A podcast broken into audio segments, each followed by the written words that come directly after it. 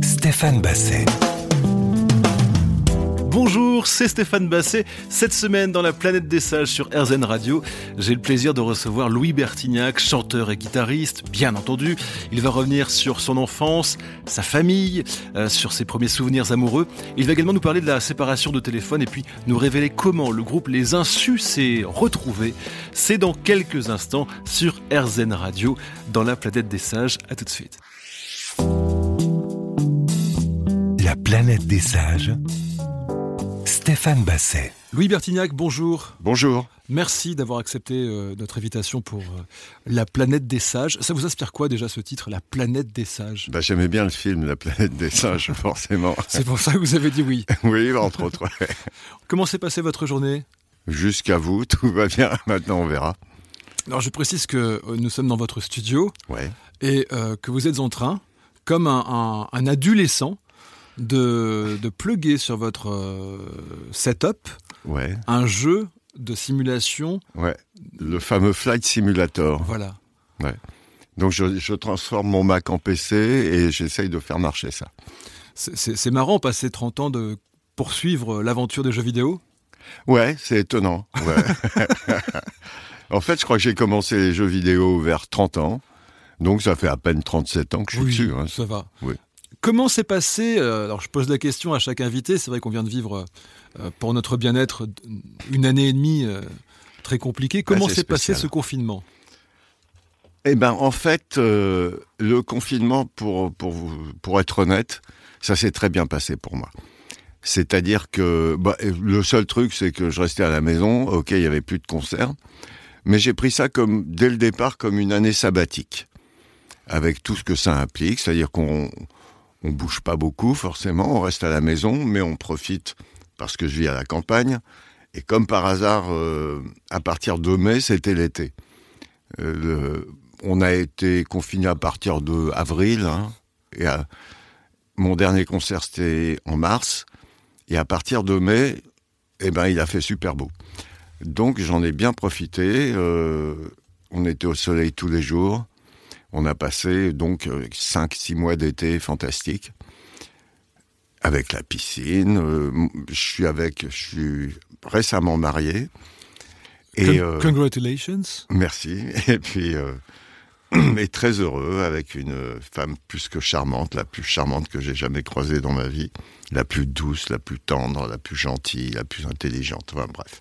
Et donc c'était et un petit garçon de, à l'époque il avait trois ans et demi, aujourd'hui il a quatre ans et demi, bientôt cinq, et, euh, et, mes filles qui venaient me voir de temps en temps, bon 13 et 17 ans. Et donc euh, bon, je restais chez moi, mais je suis, euh, comme vous savez, un casanier. Donc c'était, j'avais plus besoin d'excuses pour pas sortir, j'étais obligé de pas sortir.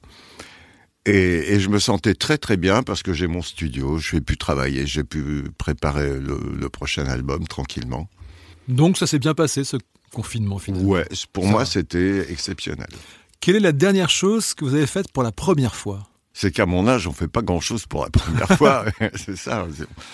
J'ai fait, fait pas mal de vélo, je fais pas mal de vélo parce que je me suis acheté un vélo électrique, donc c'est quand même plus pépère. Oui parce que les vélos dans la région, euh, ça va, mais parfois ça grimpe. Et là, c'est difficile.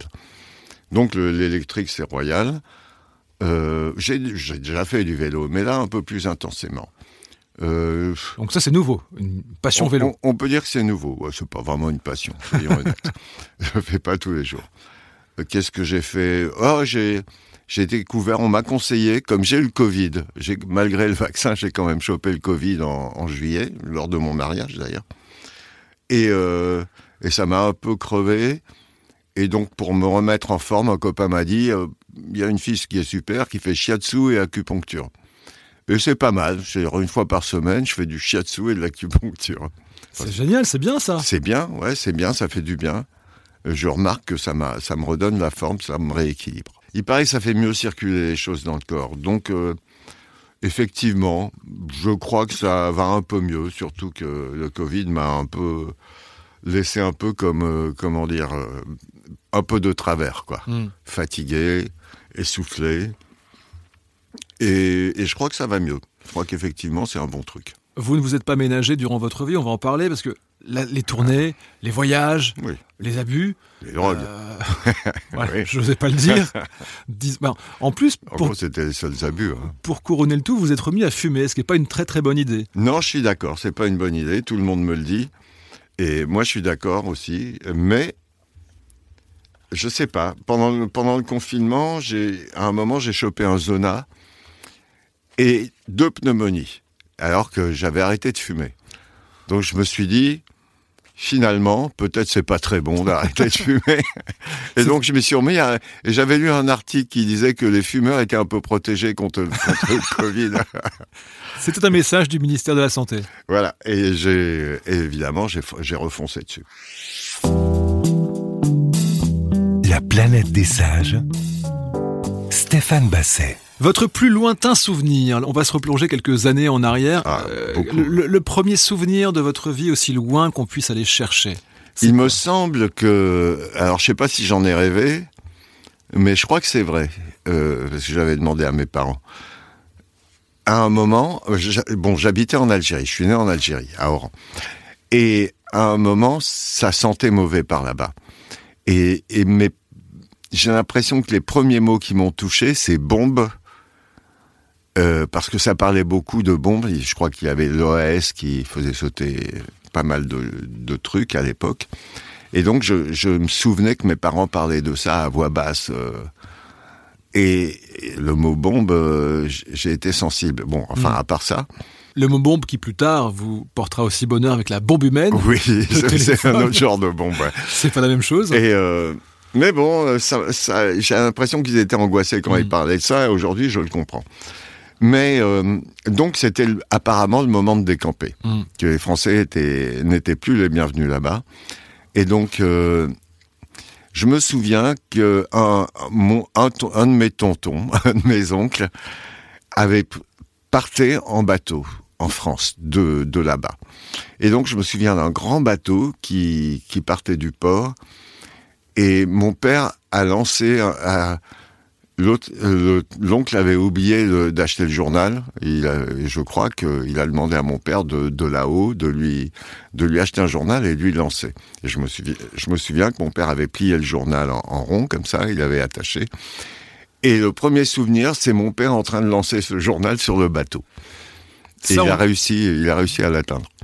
Puis en 1957, à l'âge de 3 ans, vous quittez à votre tour l'Algérie est-ce qu'il y a un être déraciné en vous, un, enfant un peu... Euh, non, non, parce que vraiment, je suis parti à trois ans, j'ai jamais senti vraiment de déracinement pour moi. Euh, voilà, on peut dire que je suis né là, j'ai appris à parler ici, quoi, etc. Mais euh, j'ai toujours senti un genre de déracinement, un genre de nostalgie de, de mmh. ma famille, qui, qui parlait de d'aller à la plage euh, à Constantine, etc. Oh, c'était le bon temps, ouais, c'était bien, etc.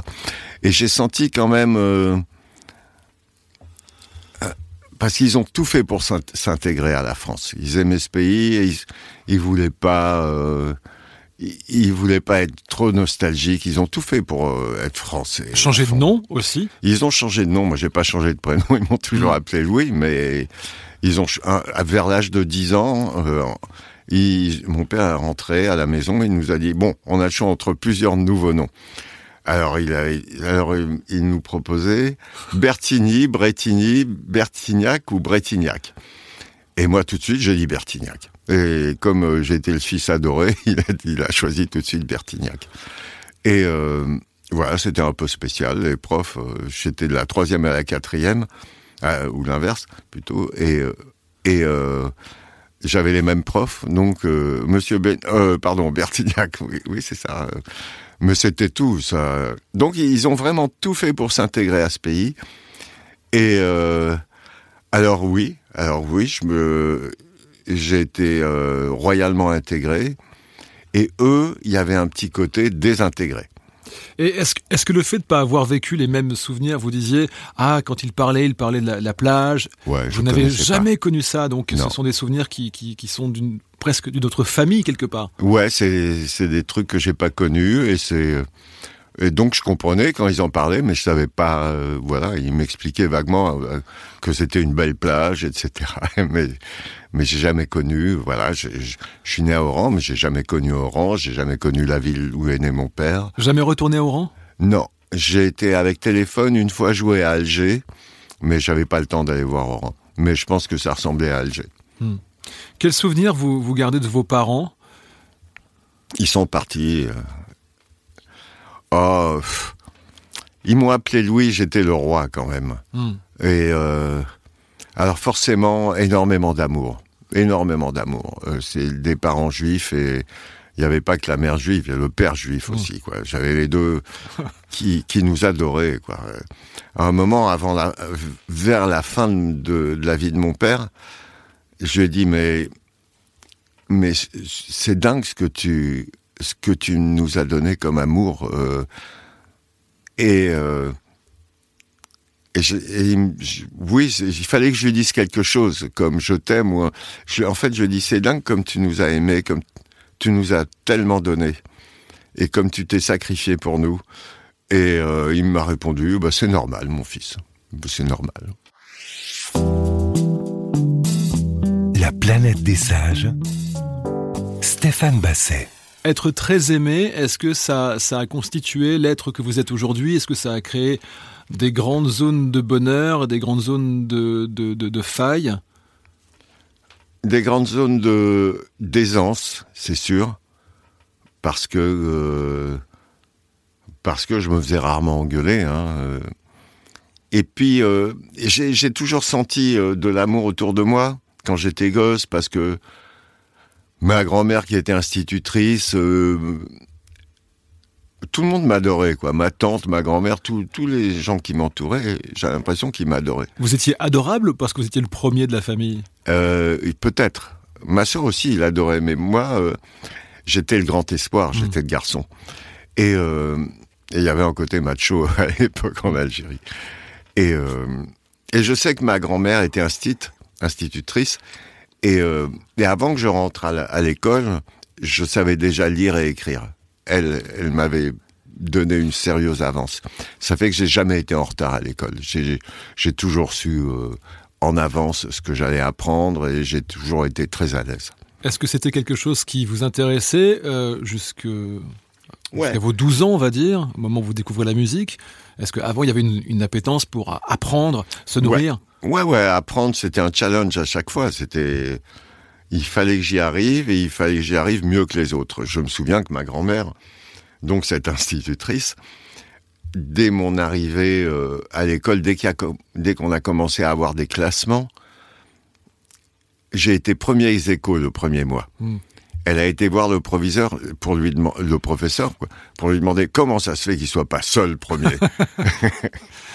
Et, euh, et c'est vrai que les mois d'après, tous les mois qui ont suivi, j'étais seul premier. À 12 ans, il y a le conservatoire de musique. Euh, Mhm. Qui a l'idée de vous y euh, inscrire? Oh, mes parents, ils, se- ils se sont dit, c'est bien que, que les gosses connaissent la musique. Euh, ils nous ont pas forcés. Hein, Est-ce que vous voulez apprendre? Ouais, ouais, bien sûr.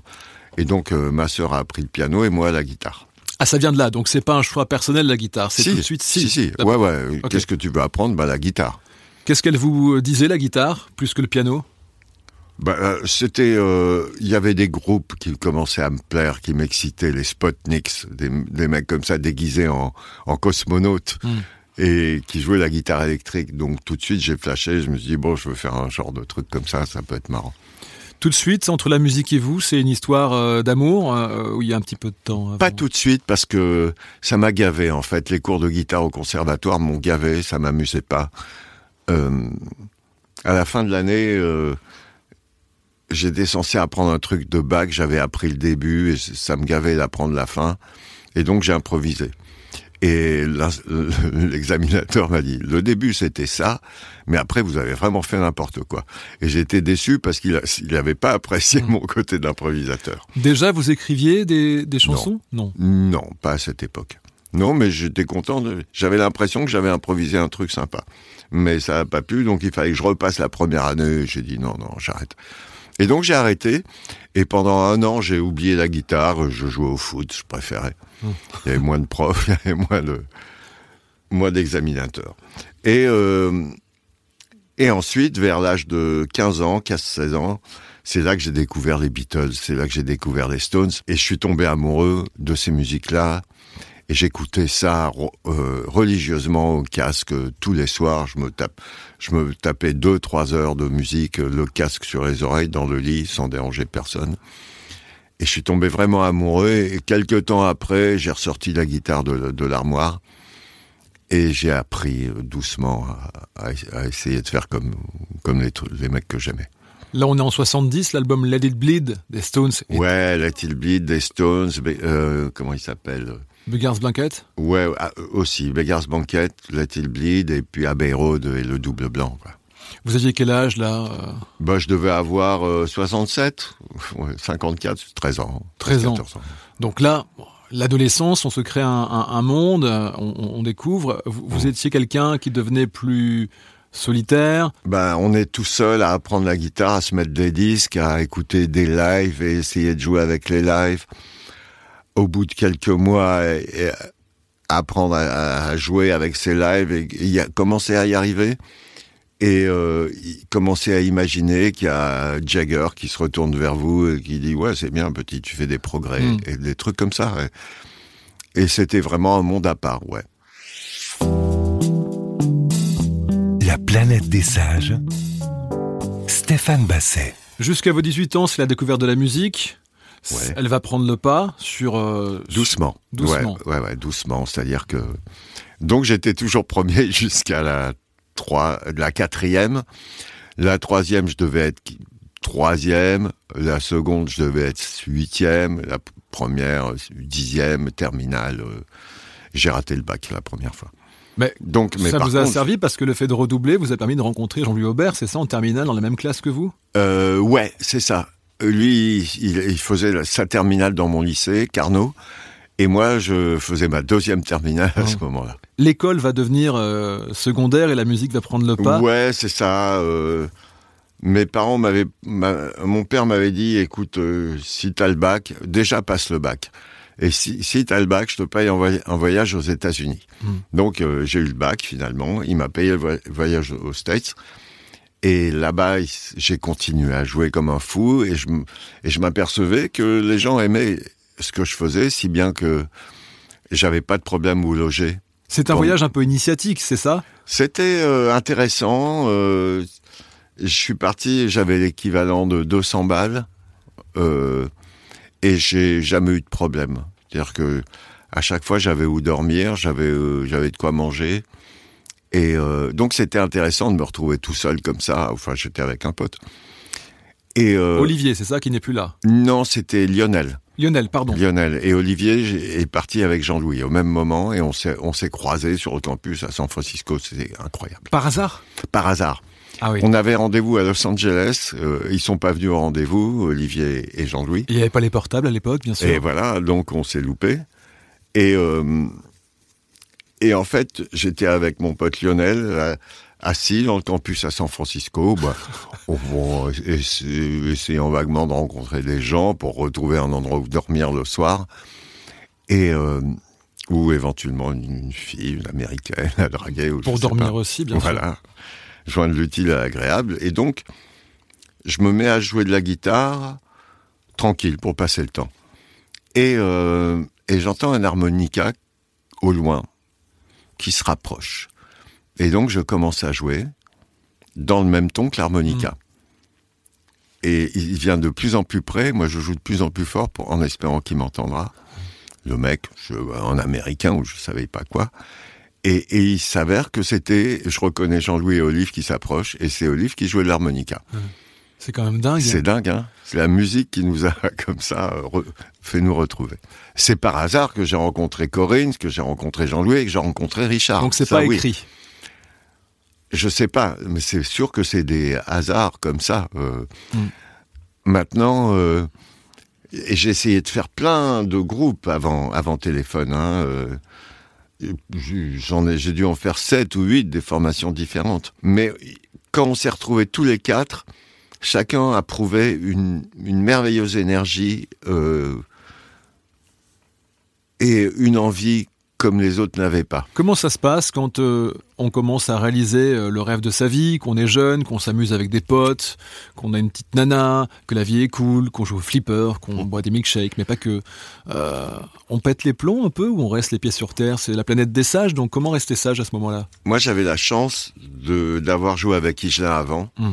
Et donc j'étais déjà la star de, de mon univers, quoi. Ouais. Le mec, il fait des vrais concerts, il joue, il, il joue devant des gens qui ont payé leur place, etc. Alors que ça n'arrivait à personne autour de moi.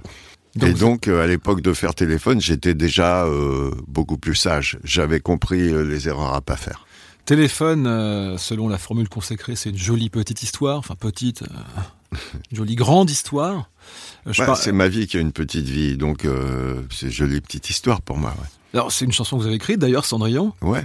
Pourquoi avoir écrit l'histoire de cette euh, jeune femme euh, qui commence très très bien et qui finit dans la cam et qui finit mal? J'avais cette idée à l'époque euh, de prendre des, des héros de bande dessinée ou de dessins animés. C'était une idée qui m'était venue par, parmi d'autres, mais j'aimais bien cette idée de, de héros de Walt Disney notamment qui, alors que toutes leurs histoires en principe finissaient bien, euh, ils se marièrent et eurent beaucoup d'enfants. Je- je- ça m'amusait de faire une histoire qui tournait mal. Donc j'avais commencé par Goldorak qui, qui se défonce et, et qui fout tout en l'air, Mickey que je sais pas. Il- tous les héros, j'avais fait une chanson où tous les héros finissaient mal. Et puis j'avais une autre chanson euh, qui parlait de Cendrillon, et c'était un, un rock comme ça, Cinderella, bon en anglais. Et je sais plus de quoi ça parlait. Et puis euh, le jour euh, où j'ai décidé de enfin mettre en, route cette chanson, parce que j'étais dans téléphone, on avait déjà fait deux albums ou trois, euh, j'ai tout réduit à Cendrillon. Tous les Goldorak Mickey ont disparu, je me suis concentré sur Cendrillon. La planète des sages. Stéphane Basset. Donc l'aventure téléphone dure de 74, 75 à 86. Ouais, ouais, on peut dire euh, 75, mais même ça, le premier concert c'était 76, fin 76. C'est une jolie histoire, mais comme dans toutes les histoires, il y a un début, ça se passe bien, il y a le... le- C'est le- comme les histoires d'amour. Ouais, le pic, Ouais, où là on est très amoureux, l'autre est merveilleux, et après Ouais. probablement que les défauts de l'autre exactement. deviennent de vrais défauts, alors qu'au début... euh, Oui, d'autant plus que j'avais arrêté, j'avais décroché. Donc les, les trucs qui passaient quand j'étais défoncé euh, Ça ne passaient plus. plus. Ça, j'avais beaucoup de mal à, à supporter euh, des- certains côtés des autres. Qu'est-ce qui s'est passé dans Téléphone? C'est juste le temps? Des petites choses qui font que on, a, on accepte moins euh, le caractère des autres. Ces choses ont toujours existé, même depuis le début. Mais on, était en train de réaliser notre rêve et on passait sur toutes ces choses, sur tous ces côtés des, autres qu'on avait du mal à encaisser. On passait l'éponge. Euh, le plus important, c'était qu'on voyait euh, de plus en plus dans le ciel ce mot téléphone en lettres d'or et et ça faisait tout oublier. Et je disais ah non, bah, ça va. Hmm. Et et je me disais ouais mais euh, j'aimerais bien quand même essayer de continuer mais sans eux. Et euh, comme ça ils seront pas là à m'emmerder. Mm. Mais il y avait toujours ce truc dans ma tête qui disait ouais mais tu peux pas casser un truc aussi beau que tu as fabriqué et tu peux pas euh, enfin quand c'est pas l'heure c'est pas l'heure donc on y va on n'y va pas on casse pas encore Ça mais ça devenait difficile quoi Alors c'est- étonnant d'ailleurs parce que vous allez repartir de téléphone quand vous êtes arrivé. C'est-à-dire que pour téléphone, vous êtes arrivé avec Corinne qui était votre petite amie. Jean-Louis est venu avec Richard et vous allez repartir vous avec Corinne faire les visiteurs ouais et Jean-Louis avec Richard faire Aubert Co. Ouais. C'est curieux finalement. C'est comme s'il y avait eu cette parenthèse téléphone et que chacun repart euh, la moitié de la maison pour l'un, la moitié de la maison pour ouais l'autre. c'est ça euh, un genre de divorce comme ça et puis euh, et puis après on a divorcé pour de vrai entre les deux là Hmm. même euh, Corinne, déjà je pouvais plus la supporter à la fin de téléphone, euh, comme les autres. Euh, Richard, j'ai toujours supporté. Mm. On, a, on a toujours été potes. Mais je voulais pas, je voulais pas continuer téléphone et je voulais pas de Corinne non plus. Mais mais j'étais assez bordélique. Un jour, elle est venue écouter mes bandes. Elle m'a dit ouais, c'est génial, il y a des super chansons. Euh, mais pourquoi t'es si bordélique? Déjà, il faudrait ranger ta chambre. Elle elle aurait commencé à faire du rangement. Elle, a écouté les cassettes. Elle a mis des noms sur les cassettes. Et là, je me suis dit, ouais, mais quand même, euh, je crois que j'ai besoin d'elle. Hmm. Et hop, elle est venue dans les et visiteurs. elle est venue dans les visiteurs. ouais. Gros tube avec cette chanson qui s'appelle Ces idées-là. Ouais. C'est super agréable quand on se lance entre guillemets en solo et que d'un coup, bam, il y a cette chanson qui arrive. Parce Ouais, il y avait besoin de ça parce que parce que le manager était parti avec Jean-Louis et Richard aussi, Ah. et je me retrouvais sans manager et un peu tout seul. Et avec euh, Jean-Louis, il faut bien l'admettre, qui essayait de de tout tirer vers lui. C'est humain, quoi. Et moi aussi, si j'avais pu, je l'aurais fait, Mm. mais mais seulement, je pouvais rien faire. euh. Donc vous étiez mal quand même là. Ouais, c'était Ouais. un peu spécial. euh. Quand même, c'était une époque où je passais de, de 3000 personnes, euh, des salles de 3000 à des, à des salles de 3000, mais avec 50 personnes Ouais. dedans. Et avec sur l'affiche euh, écrit Louis Bertignac, euh, en gros, Louis Bertignac en petit, en gros, ex-téléphone, Ouais. pour attirer les gens. Très vite, à la fin des années 90, vous allez vous découvrir une passion pour la production. Mm. Vous allez, j'allais dire mettre en scène, non, mettre en musique des, des femmes. Ouais, Euh, c'est vrai. Des jolies femmes. En 2002, vous allez produire le plus grand succès de l'année, un succès inattendu. C'est l'album de Carla Bruni, Ouais. premier album. Carla Bruni était votre petite amie des années auparavant. Euh, elle est devenue votre amie? Oui, on est, on est restés potes. Et un soir, elle m'invite à dîner avec, mon, avec ma douce. Et elle me dit, j'ai composé des chansons. Est-ce que tu veux, est-ce que je peux te faire écouter? Donc après le dîner, j'ai été dans une pièce avec elle. Elle m'a fait écouter ses maquettes. Et tout de suite, je lui, je dis, euh, je me souviens qu'un jour, tu m'avais chanté cette chanson à la maison. Quelqu'un m'a dit, et j'ai trouvé ça génial. Et ta maquette, j'ai l'impression que, je sais pas qui l'a faite, mais ça gâche tout. Et euh, elle me dit ouais, je pense pareil. Alors qu'est-ce que je devrais faire? Elle me demande et je lui dis euh, prends un bon producteur. Et puis à la fin de la soirée, je me dis quand même, elle est belle cette chanson. et Il y en a quelques-unes qui sont belles. Je dis et tu veux pas me donne-moi deux morceaux, chante-moi deux morceaux, on enregistre. Elle me les enregistre. Et je commence le soir à m'amuser à rajouter des instruments dessus. Et le lendemain, je lui dis tiens, je vais te faire écouter. Je lui dis, eh, écoute ça, voilà pour moi à quoi ça devrait ressembler. Et elle, me dit, oh là là, c'est exactement ce que je voulais. Mhm. Et elle a réussi à dealer avec moi parce que Carla, c'est quelqu'un, euh, tu peux pas refuser. Elle trouve toujours des arguments pour obtenir ce qu'elle veut. Et, euh, et elle m'a dit, écoute, ton prochain album, si tu veux, j'écris les paroles. Et c'est vrai que les paroles que j'avais entendues sur ces maquettes, c'était des très bonnes paroles. Mm. Alors je lui dis, ok, ça marche comme ça. Elle me dit, je fais tes paroles pendant que tu fais mon album. Et ça a marché. La planète des sages. Stéphane Basset. On n'a pas parlé de la reformation de téléphone. Euh, alors, les insus. Ah, ouais. On reforme pas un groupe comme ça euh, à la légère euh, pour pas Bah, abîmer le mythe quand même. Non, mais c'était en fait c'était léger quand même parce que Enfin léger, vous avez fait le Stade de France. oui, pas- mais au pas- départ c'était léger. Ça s'est ça s'est étoffé doucement. Oui, mais vous saviez dès le départ que ça finirait. euh, non, ah pas bon du tout. Non, pas du tout. En fait, ça- voilà, je, je vais vous dire comment ça s'est passé. Il y avait notre manager François Ravard qui euh, avec qui j'avais de temps en temps des rapports toujours et Jean-Louis aussi. Et il vient me voir ici. Je lui dis viens passer deux trois jours. Il vient. Il me dit euh, tu sais euh, j'ai un cancer du foie et d'après les docs je dois me faire greffer un foie. Et j'en ai eu un qui est arrivé, j'ai refusé. Parce qu'il paraît que je peux, je peux ne pas me réveiller de l'opération. Je peux, je peux mourir pendant l'opération. Je dis, mais, et t'as combien de temps euh, sinon? Il me dit, j'en ai pour six mois. Eh ben, il vaut mieux prendre le risque. hein, euh. donc, euh, le prochain fois, accepte-le. Il a, il a été passé deux, trois jours chez Jean-Louis aussi, qui lui a dit exactement la même chose. Et il revient me voir, il me dit, tu sais, Jean-Louis, n'arrête pas de me dire que tu es toujours son meilleur copain, qui t'aime. Et il a dit, et donc j'ai dit, mais dis-lui que je l'aime moi aussi, qu'il me manque, etc.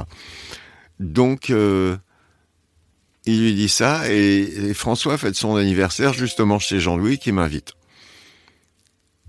Et euh, il me dit, ce serait bien, si tu veux, je serais content de te voir. Et je lui dis tout de suite, avec grand plaisir, je viens. Et il me dit, j'en ai, il me répond en SMS, j'ai les larmes aux yeux, euh, ça me fait très plaisir.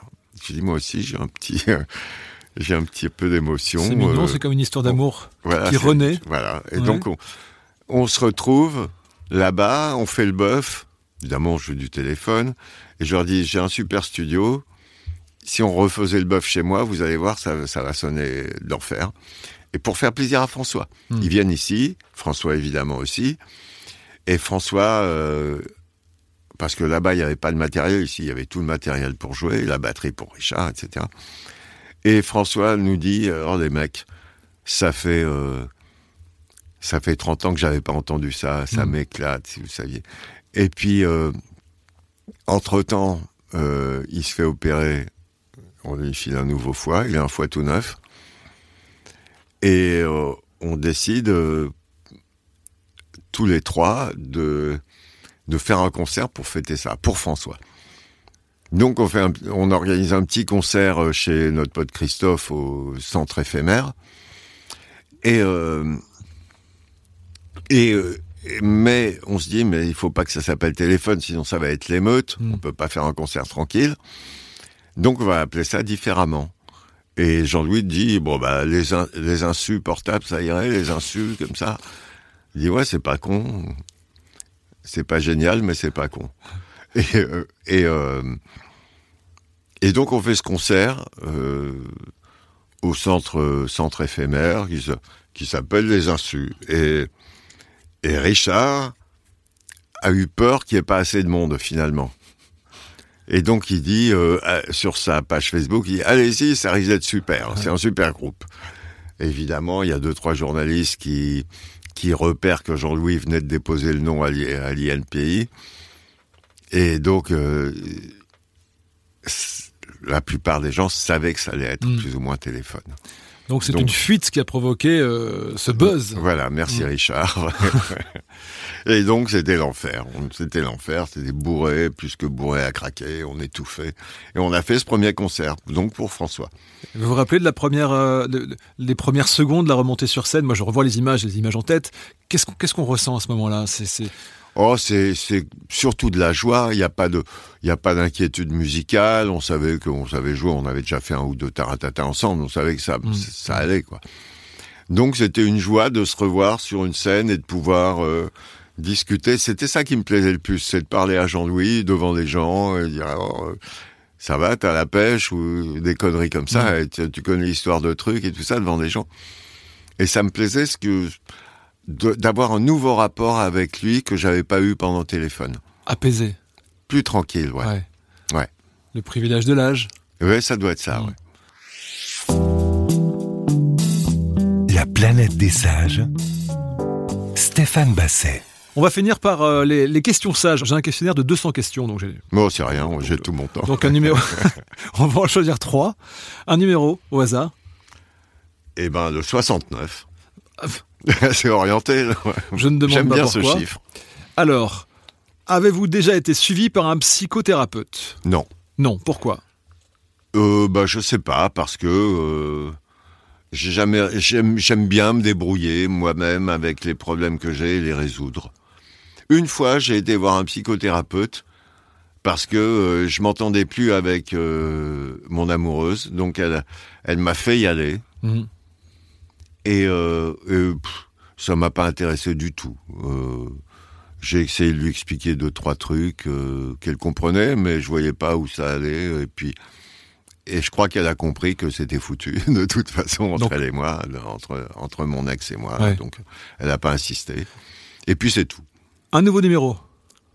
96. Non, parce que je suis poisson, c'est ça que ça veut dire. Parce ouais. que 69, c'est l'inverse de 96. Donc Ouais, c'est ça. Mais ça reste les poissons, le signe des poissons. J'ai bien, compris. J'espérais que ce ne serait pas autre chose que, que vous auriez non. compris. Bon. Croyez-vous en la réincarnation? J'aimerais y croire. Mm. J'aimerais beaucoup y croire. euh, D'ailleurs, euh, si c'était euh, à refaire, j'aimerais que ça soit exactement pareil. Mais alors absolument pareil. J'adore cette vie. Ah, Ça, c'est cool de dire ça. hein. Ah, je l'adore, vraiment. Euh, je veux rien de différent. J'aimerais bien recommencer toute cette histoire. J'adore cette vie. Jolie petite histoire, ouais. Et vieillir, ça vous fait peur? Oh, pff, je suis déjà vieux, donc ça, ça va mieux. non, euh, ça me fait pas peur. Euh, Je, je sais pas comment j'appréhenderais euh, les maladies, euh, mais j'ai déjà eu des maladies, mais qui étaient curables, que j'ai que j'ai fini par guérir, comme l'hépatite C, des trucs comme ça. Euh, la vieillesse, c'est un genre de maladie. Euh, on perd, on perd le physique, on perd tout ça. Mais bon, je suis pas quelqu'un de très physique de toute façon, donc euh, j'ai pas peur de perdre grand chose. Euh, on verra, hein, Alzheimer, ça, ça me fait peur, ouais, mais d'un autre côté, je serai plus là pour, pour le savoir. J'adore. Oui, bah, de toute façon, je serai plus là pour le savoir parce que je, n'en aurai plus connaissance. Oui, c'est ça. Et si je meurs d'un coup, je serai pas, je serai plus là non plus pour le voir. Donc, euh, ouais. Un dernier numéro? Eh ben, oh, il y en a 200. Ouais. Eh ben, le 111. J'aime bien le chiffre aussi. Le 111. Avez-vous un journal intime? Non. Non. Non, ah, j'ai essayé. J'ai essayé plusieurs fois. Ça fait que j'ai un livre avec euh, trois pages écrites à différentes périodes. Mais c'est pas, non, non, ça marche pas. C'est un début en tout cas. C'est bien, c'est un début. Il hein. faut, faut, persévérer, Louis. Non, non, j'y arriverai jamais. Bah, merci en tout cas de nous avoir fait partager votre intimité. C'était un plaisir. Et euh, à très bientôt. Nouvel album 2022. Euh, ah, il y a beaucoup de choses en 2022. ouais, l'album, racontez-nous. la bio, le bouquin. D'accord. Euh, ma guitare qu'ils ont, qui duplique. On essaye de faire exactement la même pour les gens qui, qui, qui en rêvent. Quelle marque? Eh ben, euh, c'est pas Gibson parce que Gibson ils en avaient rien à foutre. mais, c'est Maybach, c'est une boîte, boîte allemande. Et là, ils font énormément d'efforts. ils m'envoient des prototypes, je leur dis ouais, ça, ça va, mais ça, c'est pas encore ça. donc, ils sont très patients. Euh, ils vont y arriver. Une guitare, un livre, un album, une tournée. Ouais. Ça fait du taf. C'est déjà bien. C'est déjà bien. Il y a une chanson des Stones qui s'appelle You Can't Always Get What You Want, ce qui veut dire on ne peut pas avoir toujours ce que l'on désire. Dans votre cas, est-ce que vous diriez que c'est ça, fait mentir les Stones? On peut avoir ce qu'on désire dans la vie. Euh, bah, quand même à la fin de leur morceau, enfin à la fin du refrain, ça dit But if you try, eh, si tu essayes vraiment, tu peux y avoir, tu peux avoir ce que tu veux. Et c'est ce qu'on a toujours fait. On a, on s'est dit ok, tu te dis, tu peux pas toujours avoir ce que tu veux comme excuse si tu l'as pas. Au moins, t'es prévenu si t'arrives pas à l'avoir. Mais si t'essayes vraiment, tu finis par l'avoir. Et on a remarqué que, ouais, ça marche aussi. C'est votre mantra, un peu? Oh, ouais, c'est une belle chanson, ouais. Merci beaucoup, Louis. Bah, c'était un vrai plaisir.